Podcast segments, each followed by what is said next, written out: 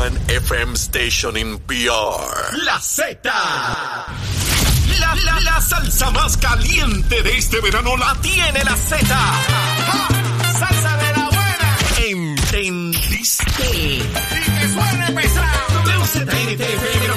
WZMTFM 93.7 San Juan, WZMTFM 93.3 Ponce y WIOBFM 97.5 Mayagüez. Saca tu sunblock porque te vas a quemar con esta salsa. La emisora de la salsa número uno de Puerto Rico.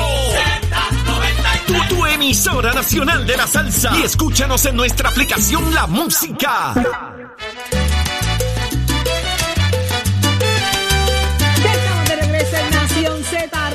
Arranca una nueva hora. Son las 7 y 6 de la mañana y estamos más que listos a través de Z93, 93.7 en San Juan, 93.3 en Ponce y 97.5 en Mayagüez. Todo Puerto Rico conectado a Nación Z. En esta nueva hora.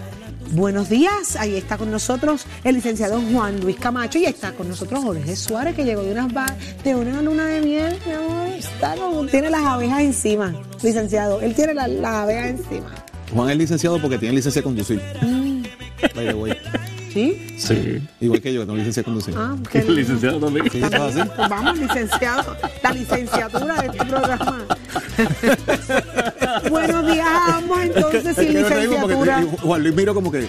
Pero, bueno, Pero dice- está bien, Pero está sí que Eddie le está dice su señoría aquí a todo el que bien. entrevista. A todo el que entrevista. Estoy de su señoría y yo, Muy y eso no solo es al juez. Buenos días, Puerto Rico. Comenzó una nueva hora en Nación Z. Estamos en vivo, listos para seguir llevando mucha información a todos y cada uno de ustedes. Quédense conectados con el programa de mayor crecimiento en la radio puertorriqueña, con el análisis que a usted le guste y, como siempre, la aplicación La Música, que usted disfrute y Ah. busque ese podcast para que usted esté al tanto de lo que está pasando, del contenido que preparamos día a día para ustedes. Buenos días, Juan Luis. Buenos días, díjole a Saudi, a los amigos de Nación Z. Licenciada Sa- Licenciada, Sa- licenciada Rivera.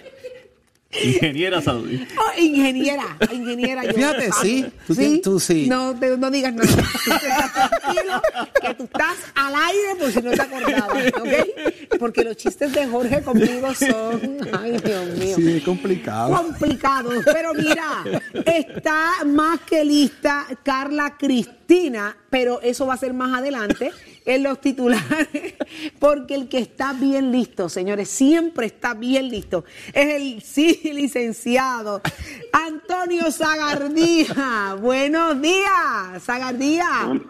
Buenos días a la doctora Saudi Rivera. Muchas gracias, licenciado. Hoy, ahora tenemos un licenciado, ¿eh? El secretario de Justicia, que le dice doctora Saudi. Qué bueno que está el día. Qué bueno escucharlo, hacía tiempo que no hablábamos. Qué bueno escucharlo a Igual- través de igual- Nación Z. igualmente, igualmente ahí a todo el mundo por allá. Medio ronco, pero para adelante. Ah, bueno, pero es que como no le han Es entrevistado que no- ayer, ayer hablé demasiado. demasiado, como no hay para hablar, no hay para hablar.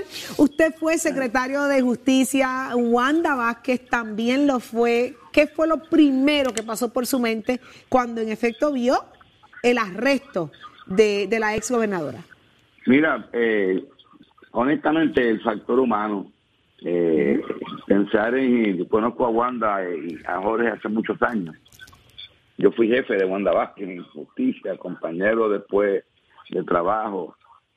Y me parece que ver cómo se derrumba una persona en términos de que después que fue fiscal, procuradora general, eh, perdóname, procuradora de... ¿De la mujer? De la mujer, secretaria de justicia, gobernadora, se- se- van a tu casa a arrestar los de las agencias federales de ley y orden por un caso.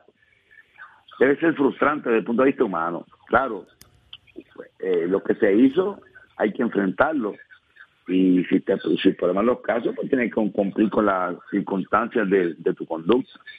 Pero es un golpe nuevamente duro para Puerto Rico Saudi. Sí. eh, porque es la imagen del país. A mí me llamaron ayer hasta de, de medios internacionales. Sí. que no, no sé cómo consiguieron con- no, no sé cómo consiguieron mi teléfono. Preguntando este nuevamente eh, comparando este caso con el de Ricardo Rosselló porque, porque, porque ambos fueron gobernadores y, y es bien frustrante porque cuando uno piensa que los casos de corrupción pública van a bajar, de momento uno amanece con otro caso y muchas veces peor que el anterior. Pero eh, hay que enfrentarlo y ver qué, es lo que vamos a hacer. Licenciado Zagaldías, eh, hay varios puntos importantes y entre ellos son datos del proceso. Por ejemplo, ayer eh, la gobernadora hace reclamo de su inocencia, de que se ha cometido injusticia con ella. En ocasiones, sí, la persona cree en su inocencia y, va a defender su inocencia y va a pelear su inocencia, en este caso, o la no culpabilidad más bien, ¿verdad? En este caso, en el Tribunal Federal. Pero de igual manera, se dan estos procesos también en lo que hay un espacio para negociar y luego declarar una, una culpabilidad. Eh, ¿Piensa usted que esto puede ser parte de una estrategia o entiende usted que la exgobernadora Wanda Vázquez en este caso va a defender y a pelear su, su no culpabilidad hasta el final? Mira, es, es, la reacción estereotipada de todos los que salen ese día de, de la Corte Federal o de una, de, una Corte Estatal que gritan, reclaman su inocencia y, y que se van a enfrentar y que, y que, esto es una injusticia. Siempre se dicen lo mismo. Ahora viene un proceso con más calma, ya pasó el golpe, el golpe momentáneo, uno se sienta con sus abogados, uno ve la prueba que hay en contra de uno, uno hace un examen este, balanceado de cuáles son las verdaderas alternativas, cuál es el riesgo. La familia influye mucho en esas decisiones y muchas veces al final del camino se toma la decisión de llegar a unos acuerdos por el bien de la familia y que enfrentarse a un proceso donde ellos no saben todavía la prueba que hay contra ellos. Pues se toman y se cambian las decisiones. Así que la reacción es estereotipada a todo el mundo. Esto es una injusticia, yo me voy a defender eh, y de momento pues uno ve, hay unos acuerdos. No sé lo que va a pasar, pero todo eso lo van a considerar. Eh, el, los abogados de la defensa previos, los que estaban siendo vocales en los medios de comunicación, hablaban de un caso técnico. Eh, veo Sí, ahora esto, un- otro, esto- esto es un caso técnico. ve- veo ahora otro- otros abogados eh, que entran al juego eh, y hablan de, de un asunto más complicado. Eh, denos su impresión y, y, ¿verdad? ¿Qué, Bueno. qué complicidad, qué, co- qué complejidad hay en este en esta acusación? A los abogados que yo vi ayer no los conozco, en su, mi vida los había visto. No quiere decir que, porque yo no los conozca, no quiere decir que, sean- que sean malos abogados. Eh, los que comparecieron inicialmente fueron el licenciado Luis Plaza y el licenciado Peter John Porrata, aunque Plaza fue el que, el que llevó la voz cantante. Eh, ahora el, cambio de expresión, de impresión es diferente. Eh, no es lo mismo un, un tecnicismo, como se decía al principio, que un caso de soborno, un caso de conspiración criminal. Y el otro cargo tiene Wanda Vázquez. Wanda Vázquez tiene tres acusaciones criminales. Habían dicho que son siete o son tres. Hay otro de los acusados que tiene como cinco o seis, creo que es Herrera. Y el otro, el que era ex agente del FBI. Para que vean que los agentes, lo que los agentes federales o ex agentes federales sí cometen delitos. La gente se piensa, ah, los puertorriqueños. Este es un agente federal, estuvo en el FBI. El otro, eh, venezolano, eh, no sé si ya están arrestados. Uno aparentemente estaba en Reino Unido. Eh, el otro está, eh, el otro está en España. Eh, en España, pues hay unos tratados de extradición con los Estados Unidos. El, el único reclamo que pone el gobierno español es que no se expongan a pena de muerte. Esto no es un caso de pena de muerte.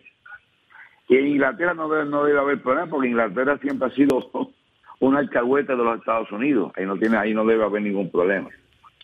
Eh, un país colaborador siempre de los Estados Unidos. Así que veremos ahora, cuando los traigan a Puerto Rico, cuánto se puede atrasar el proceso en lo que ellos llegan a, a territorio norteamericano y vemos a ver si en el camino hay otras personas más que, que sean acusadas. Fíjate que no me... Es un dato curioso. ¿Cuál? El, el indictment del señor John Blakeman estaba sellado. Ayer lo ponen público.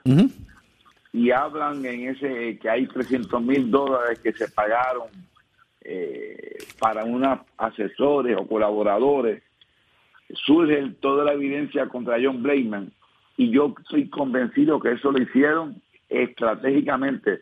Oye, el gobierno federal utiliza los medios para buscar reacciones.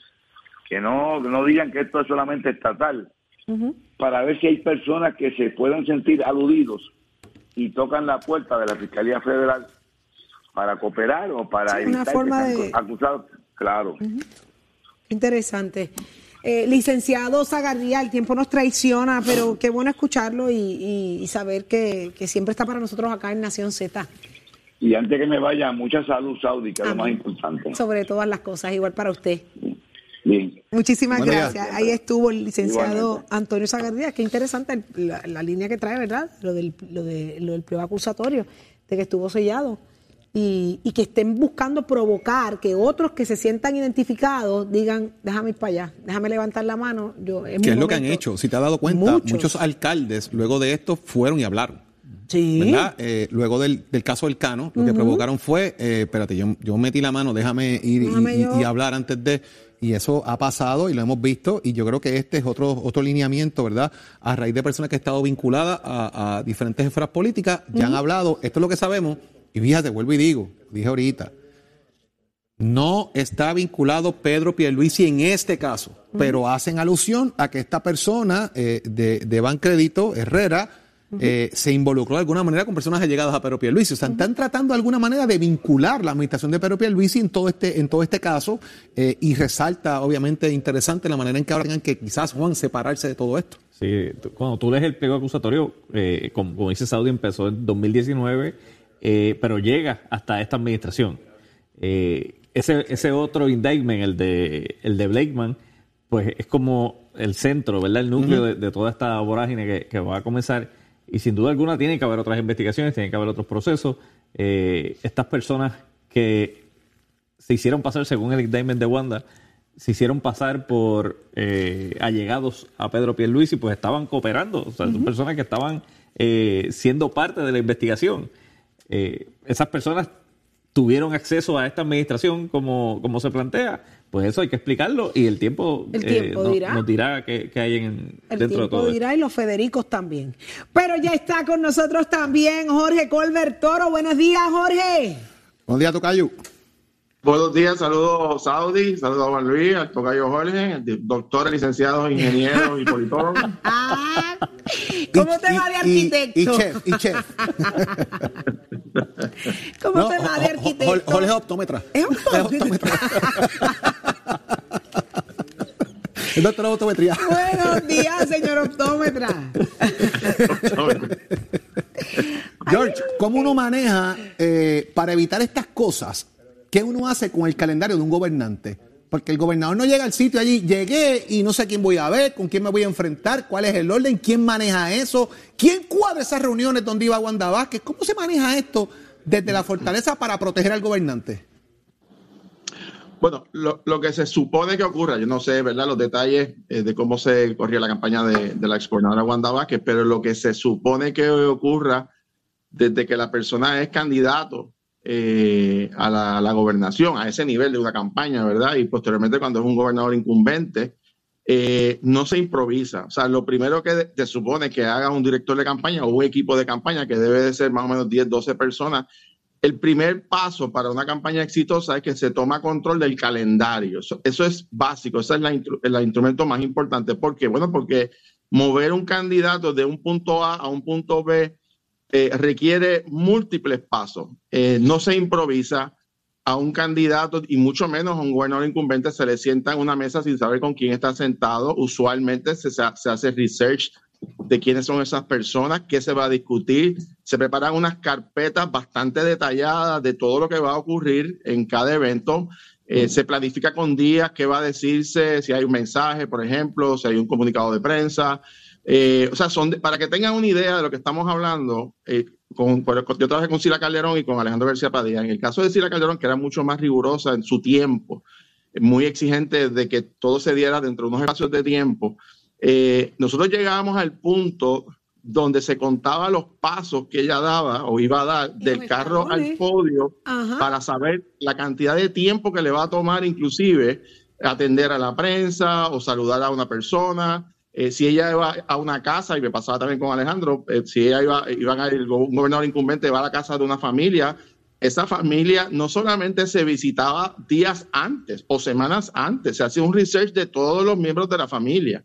O sea, es muy, muy raro ver que a un gobernador incumbente, sobre todo, se le lleve a un lugar y nadie sepa absolutamente nada. Puede pasar, obviamente, pero debe ser entonces que hay, una, hay, una, hay un fraccionamiento, hay un problema en una campaña donde el director o el comité de campaña no tiene control del calendario. Y eso es un desastre en una campaña, porque un candidato a la gobernación o un gobernador incumbente que su equipo de trabajo no tiene noción de lo que hace, con quién está, eh, y mucho menos cuando se habla de finanzas en una campaña, me parece que entonces no había control de una campaña o de esa campaña, o lo cual fuese que tuviese esa, esa fragilidad, y eso coloca a un candidato vulnerable, que es lo que ha pasado aquí, me da la impresión. Eh, y, o sea, para que tengan una idea, y Jorge y Juan Luis que han estado, saben de, procesos políticos, eh, inclusive en las reuniones de finanzas, los candidatos no hablan de dinero mucho menos cogen sobre. Eso, eso se discute, eso se, o sea, eso es una regla básica en una campaña y, y, de hecho la mayoría de los candidatos que caen en estos problemas precisamente es eso, es su problema de calendario, de disciplina y de estructura de cómo manejar eventos políticos eh, eh, entre lo que es un candidato y es un incumbente. Y otro ejemplo, por ejemplo, eh, Saudi, importante, si la Calderón tenía dos teléfonos, cuando era gobernadora, incumbente, tenía un, celular, ¿verdad?, de, de, su función como gobernadora y tenía uno que lo pagaba el Partido Popular porque era presidenta del partido. Cuando ella iba a llamar a un alcalde para hablar un tema político, ella no usaba el teléfono de Fortaleza, ella usaba el teléfono del partido. O sea, tenía ese detalle de cuidado eh, para evitar problemas. Y, y estas cosas son detalles pequeñitos, ¿verdad? Que la gente no conoce, pero mm, mm. las campañas no se improvisa. Todo tiene que estar medido de antemano, con mucho cuidado, con mucho detalle, eh, y se evita la, la, improvisación. Analizando todo eso que estás diciendo y, yéndome al, al, calendario, vamos, al, factor de tiempo, cuando empiezan a ocurrir las cosas según el, pliego. Esto empieza en el 2019.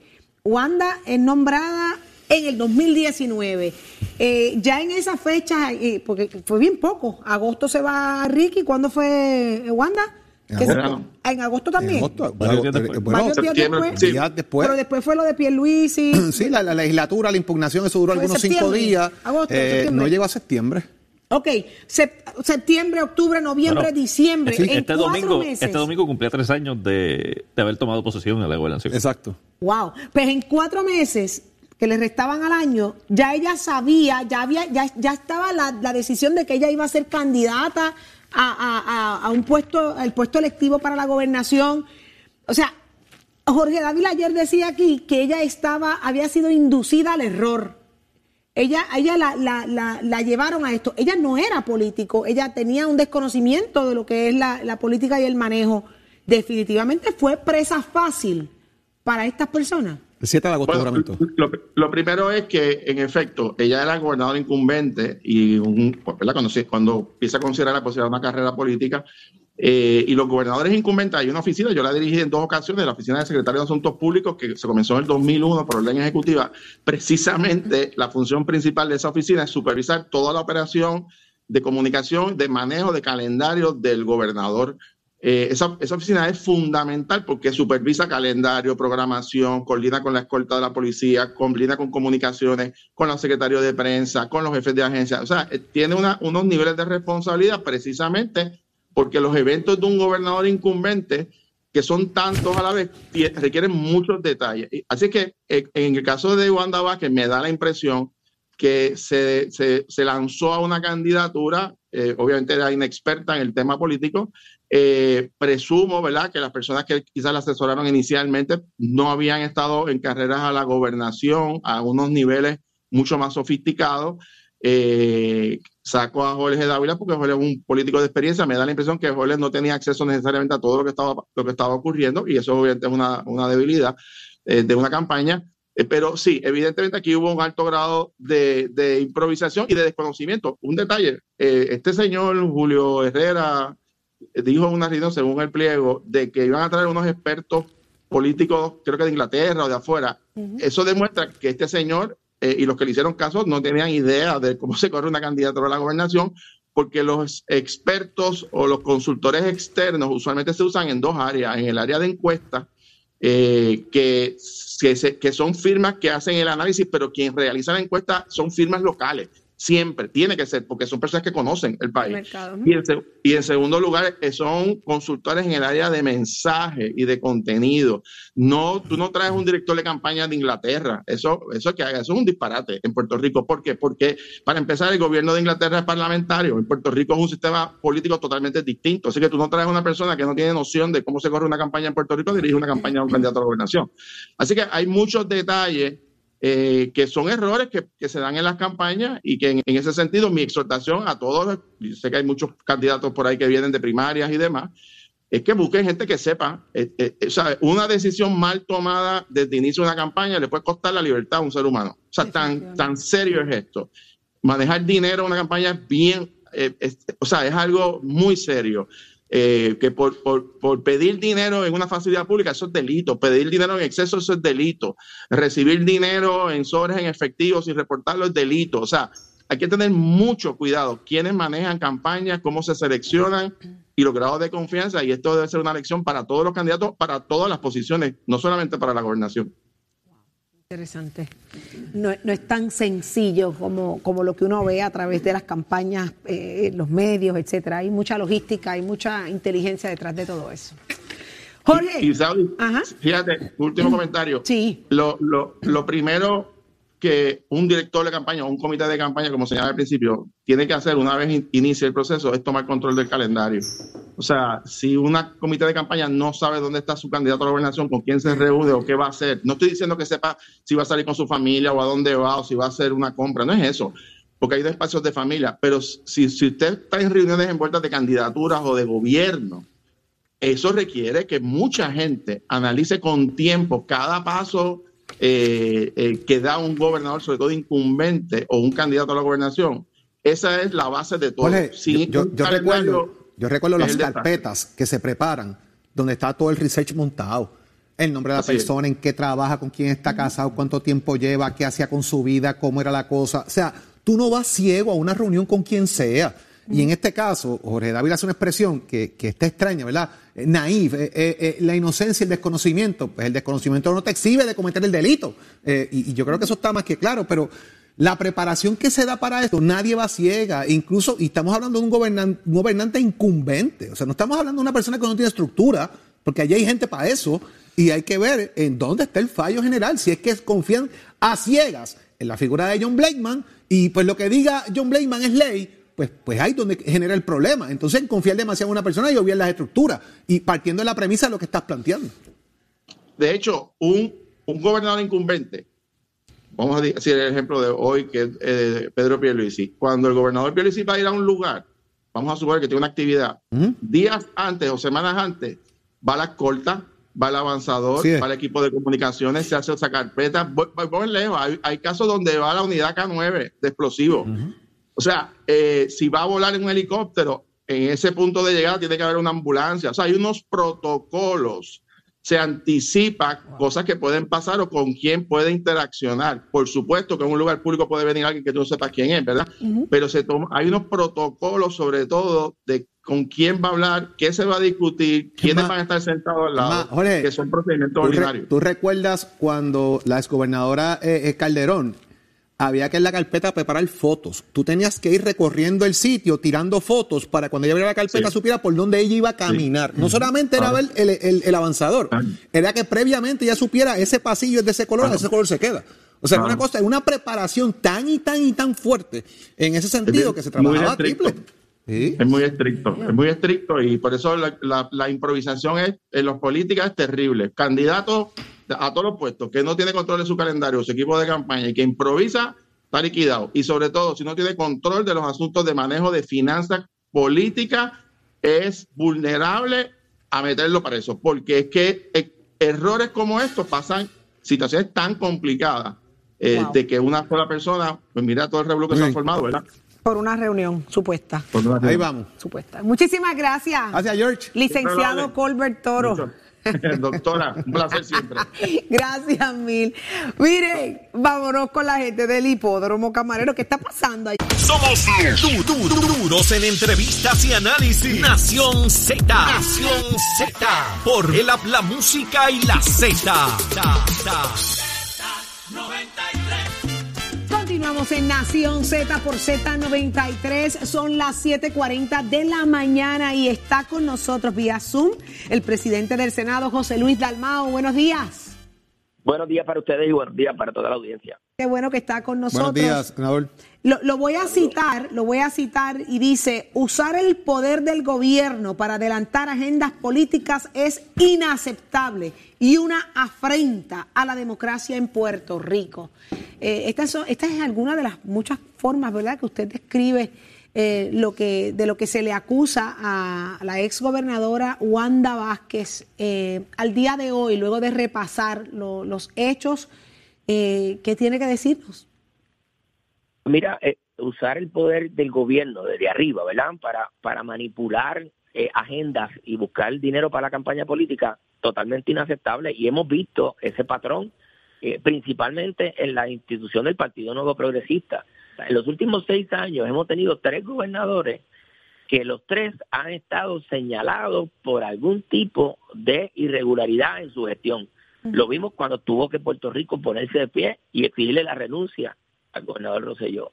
Después se hizo un señalamiento en la campaña política en el 2020 sobre el manejo de un PAC que favorecía la candidatura de Pedro Pierluisi, señalamiento que hicieron los que estaban en la campaña de Wanda Vázquez y los populares. Y la oficina del Contralor Electoral no encontró nada eh, irregular en el PAC, sin embargo, las autoridades federales señalaron al tesorero de ese PAC que levantó las manos y se declaró culpable por irregularidades en los fondos para la campaña de Pedro Pierluisi. Y ahora, aunque goza de la presunción de inocencia, se ve que se utiliza el mismo esquema de utilizar el poder para influenciar en la obtención de dinero para una campaña política. Pero, Se llevó eso a la Comisión de Ética y la Comisión de Ética no encontró nada malo. Son los federales los que con sus mecanismos de investigación encuentran evidencia para llevar a cabo unas acusaciones que en su día en corte se determinará si son ciertas o no. Pero, pero lo que lo que evidencia es que hay una manera esquemática dentro del Partido No Progresista de allegar fondos a través de la influencia dentro del poder que tiene el, el Ejecutivo principal del gobierno. pero el Partido Popular no está exento de eso, eh, eh, senador Dalmau, presidente del Senado y a la vez presidente del Partido Popular Democrático. O sea, eh, fíjese que aquí hubo una acusación contra Aníbal Acevedo Vila. Más allá de salir no culpable, el país vivió momentos tensos de que tenía un gobernador acusado y que estuviese en una papeleta de Sofini. Está el caso de José Luis Cruz, está el caso de eh, Luis Arroyo Chiqué, o sea, y otros casos de, de, personas que han estado en la legislatura del Partido Popular, que lamentablemente también, igual que legisladores del PNP, lamentablemente han salido ya convictos y han cumplido. No está exento de alguna manera el Partido Popular tampoco a esta, a esta situación de que figuras caigan en, la, en las manos de la, de la, corrupción gubernamental o que tengan busquen quid pro quo de alguna forma. Tienes razón en parte, porque han sido casos aislados. Y en el caso que señalas de Acevedo Vilá, hubo personas involucradas que tuvieron que cumplir porque fueron procesadas y fueron encontradas culpables. Algunos levantaron la mano y se declararon culpables, pero no la institución del Partido Popular. Han sido casos de alcaldes y figuras aisladas, no la institución como instrumento. Y aquí se está buscando cómo desde arriba, y lo vimos desde la campaña de Pedro Rosselló, se utiliza el poder de la fortaleza para ayudar a la institución del Partido Nuevo Progresista. Y si bien es cierto que el, el, el mal, de la corrupción no está señalado a un solo partido, ¿verdad? Ni a un solo estatus social, y no lo vemos aquí solamente, lo vemos en Europa, lo vemos en Sudamérica y en Estados Unidos, donde la campaña de Trump, su director de campaña y su tesorero, los dos fueron declarados culpables por utilizar mal los fondos de la campaña de Donald Trump. Eso no es objeto, ¿verdad? De que sea un partido específico, pero aquí se utiliza desde fortaleza el poder para ayudar a una institución. Y eso no ha sucedido con la institución del Partido Popular. Sí, ha habido populares electos que han tenido situaciones y se han sido procesados, claro que sí, pero no la institución. Señor presidente, ¿qué, ¿qué, alternativa tiene el electorado? ¿Qué solución como gobierno, usted como presidente del Senado, eh, presidente de un partido, más allá de legislación, porque estamos sobre legislados en el tema de la corrupción? Ya la gente tiene un cierto grado de aceptación a, a, a estos eventos uh -huh. y lo ven como algo normal. ¿Qué, ¿Qué, alternativas tiene la gente? Ayer me entrevistó una emisora colega en la Florida diciendo que en Puerto Rico, cuál era la imagen que estábamos dando los Estados Unidos. Yo le dije, bueno, en Puerto Rico ha habido casos de corrupción, pero mírense ustedes en la Florida, que en la última década es el estado donde más funcionarios han sido eh, arrestados y convictos por corrupción, alcaldes, directores de condado, funcionarios públicos en diferentes agencias, en la Florida. Aquí la norma es el funcionario honesto. La norma es el funcionario que da servicio público. La excepción la vimos ayer. La excepción la hemos visto en los pasados meses con una figura en unos municipios de alcaldía que, han sido señalados y han sido acusados y convictos. Pero esa es la excepción.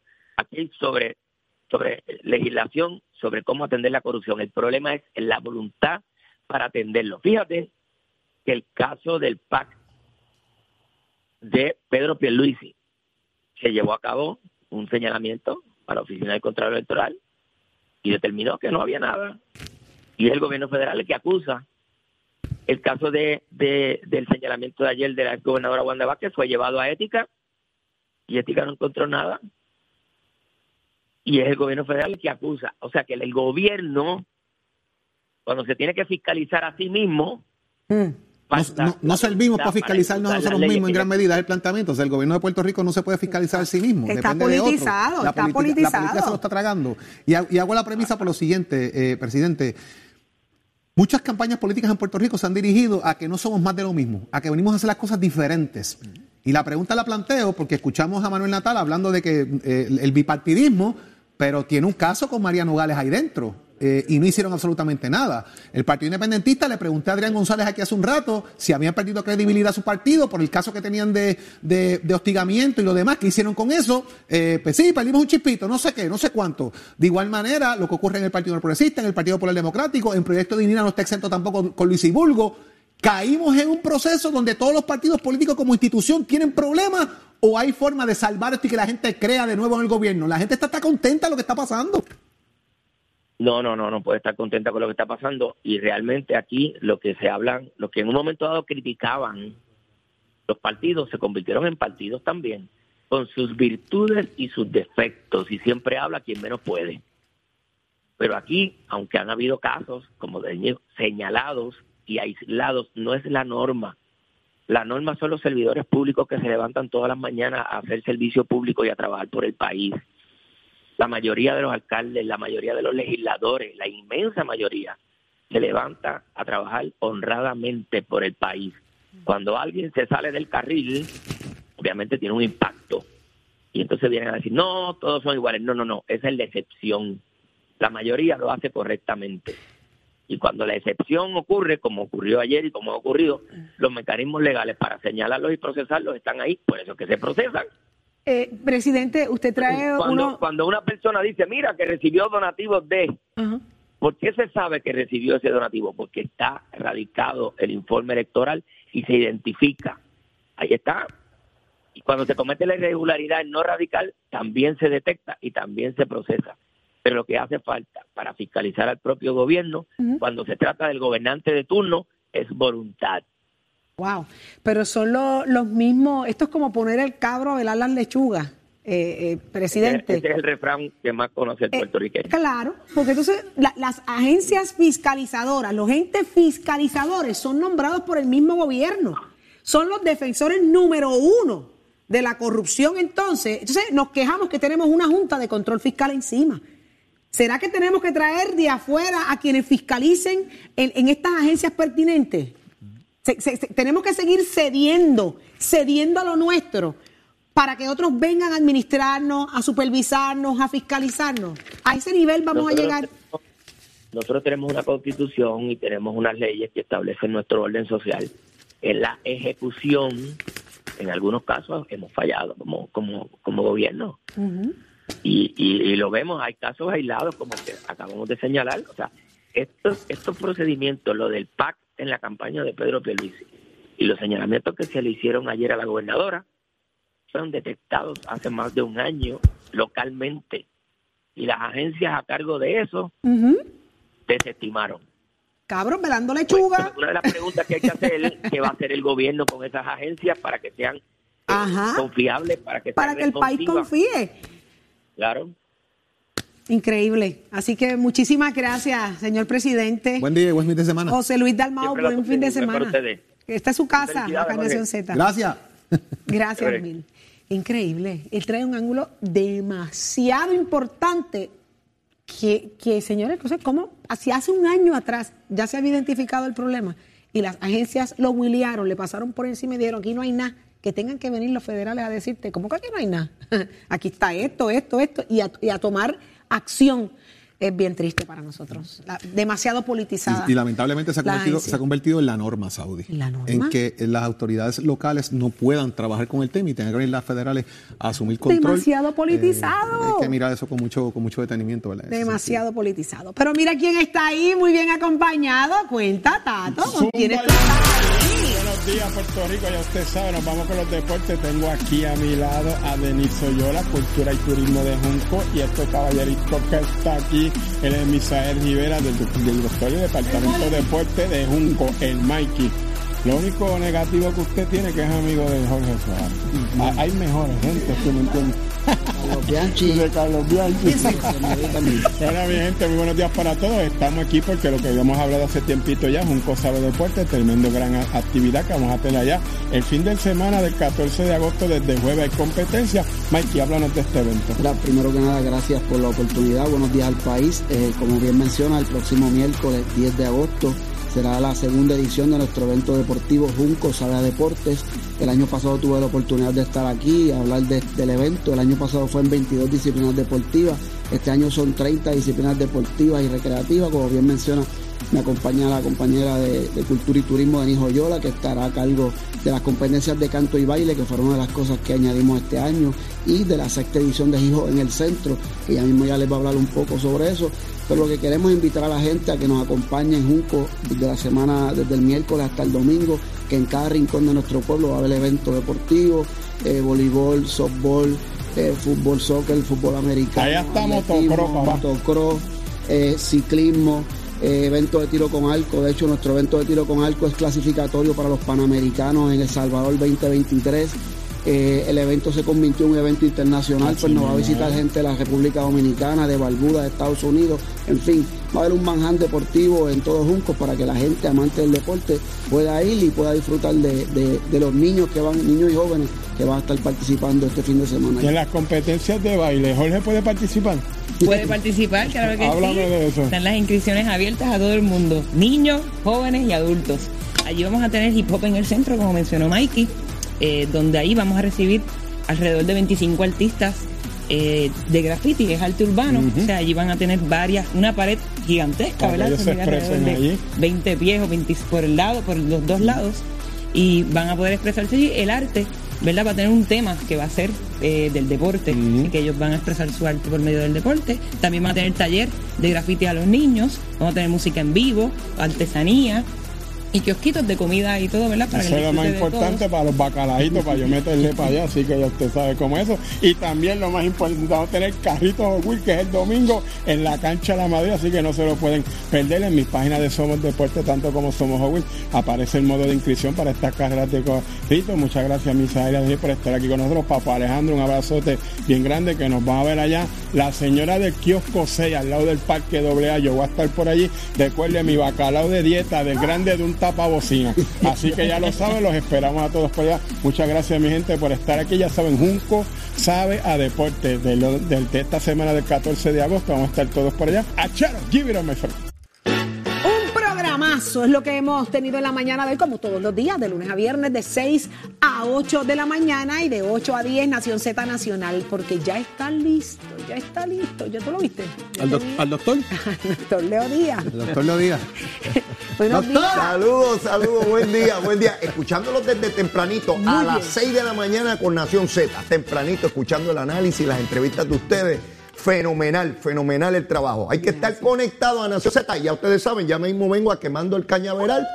Nada personal, a todos los funcionarios que evalúe y critiquemos, nada personal. Siempre besitos en el cutis. No, pero para eso, es, para eso están los besitos en el cuti, para que estén contentos, Oye, contentos. Los he escuchado a ustedes toda la mañana y de verdad que es doloroso ver toda esta situación con funcionarios de distintos partidos políticos y tan pronto llegan a las posiciones empezar a traquetear y jurarle al mundo entero de que lo hacen mejor.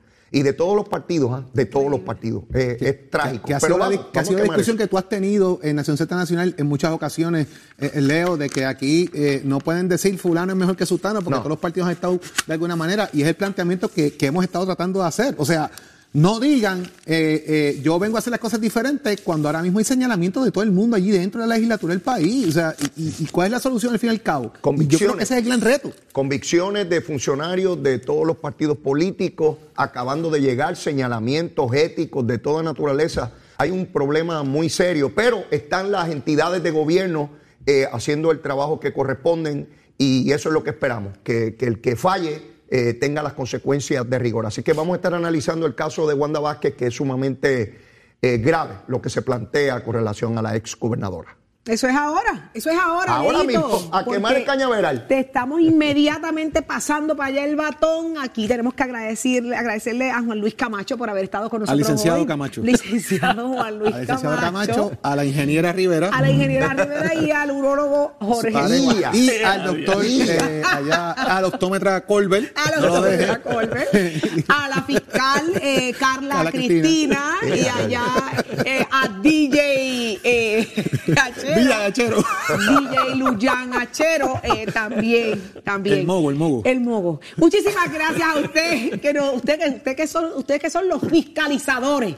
de- de- del país. Así que muchísimas gracias por estar con nosotros todos los días acá en Nación Z. Será entonces hasta este próximo lunes. Buen, fin de semana. fin de semana para Fin de todos. semana a todos. Así es. Adelante, Leo.